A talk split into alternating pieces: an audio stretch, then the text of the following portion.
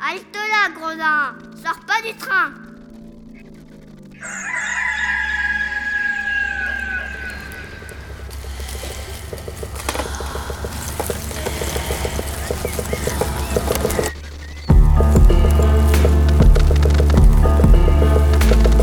Dès ma plus tendre Plus on est jeunesse, malheureux, plus on souffre. Il faut plaindre les affligés. C'est une loi loi de l'humanité. puis de manière ou d'autre, les consolations arrivent et la douleur s'en va. Damit Damit nun durch mich ein Unrecht Je me propose de raconter sans nouvelles ou fable, ou parabole, ou histoire, à notre L'an 1348, la peste se répandit dans Florence. On trouvera dans ces nouvelles plusieurs aventures galantes, tant anciennes que modernes. Bonsoir. Alors nous sommes le jeudi 19 mars 2020. Il est euh, minuit 9, presque minuit 10. Et euh, voilà, je suis à Strasbourg, je suis confiné dans mon appartement. Et là, je suis dans ma cuisine et je m'apprête à vous lire un extrait du Décaméron de Boccace, euh, une nouvelle extraite de la première journée, la nouvelle 8, qui s'intitule L'avare corrigé.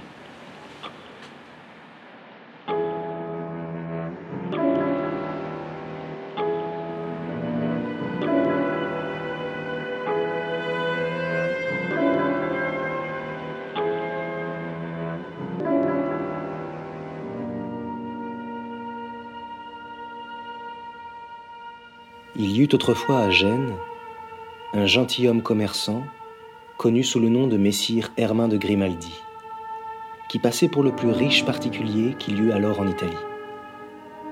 Mais autant il était opulent, autant était-il avare. Il n'ouvrait jamais sa bourse pour obliger qui que ce fût, et se refusait à lui-même les choses les plus nécessaires à la vie tant il craignait de faire la moindre dépense. Bien différent en cela des autres Génois, qui aimaient le faste et la bonne chair. Il poussa cette ladrerie si loin que ses concitoyens lui ôtèrent leur surnom de Grimaldi pour lui donner celui d'Hermin Lava.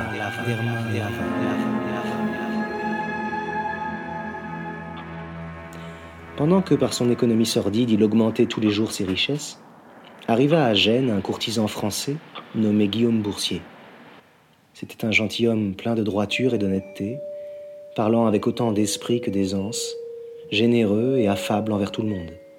Sa conduite était fort opposée à celle des courtisans d'aujourd'hui, qui, malgré la vie dépravée qu'ils mènent et l'ignorance dans laquelle ils croupissent, ne rougissent pas de se qualifier de gentilshommes et de grands seigneurs, et qui auraient plus de raison de se faire appeler du nom de ces animaux à longues oreilles, dont ils ont pour la plupart les mœurs et la stupidité plutôt que la politesse de la cour.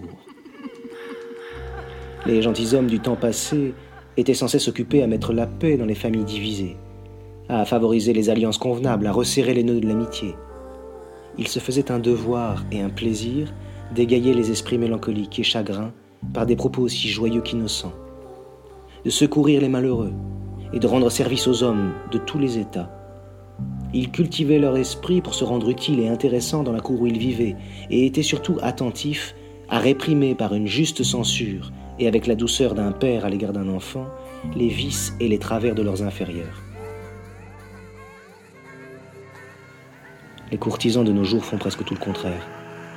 Ils ne s'occupent qu'à se nuire réciproquement, à se susciter des querelles et des haines par des propos ou des rapports malins, à se reprocher les uns aux autres leurs excès et leurs turpitudes. Tour à tour altier et bas, flatteur, caressant, tyrannique, injuste, méchant, cruel. On les voit sans cesse dégrader leur noblesse et avilir leur rang.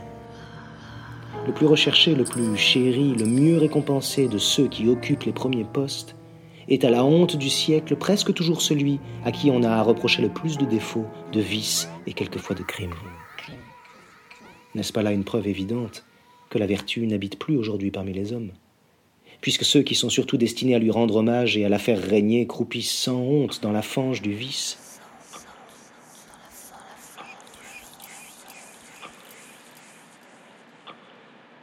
Mais, pour reprendre le sujet de mon récit, dont une juste indignation des mœurs actuelles m'a peut-être un peu trop écarté, je vous dirais que Guillaume Boursier fut visité et honoré de toute la noblesse de Gênes.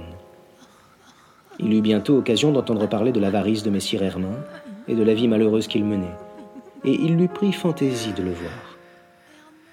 Hermin, qui tout avare qu'il était avait conservé un reste de politesse, et qui de son côté avait entendu dire que Messire Boursier était un fort galant homme, le reçut de bonne grâce, et soutint à merveille la conversation qui roula sur différents sujets.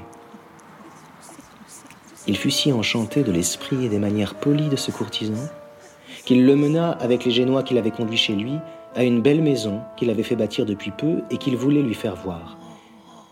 Quand il lui en eut montré les divers appartements, Monsieur, lui dit-il en se tournant vers lui, vous, qui me paraissez si instruit et qui avez vu tant de choses, ne pourriez-vous pas m'en indiquer une qui n'eût jamais été vue et que je voudrais faire peindre dans la salle de compagnie?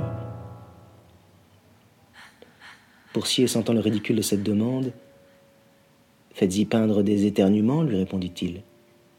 C'est une chose que personne n'a jamais vue et qu'on ne verra jamais.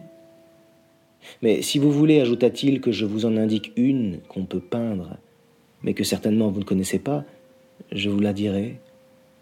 Vous m'obligerez, monsieur, lui répondit Monsieur Hermin, qui ne s'attendait sans doute pas à une telle réponse. Eh bien, reprit Boursier, faites-y peindre la libéralité.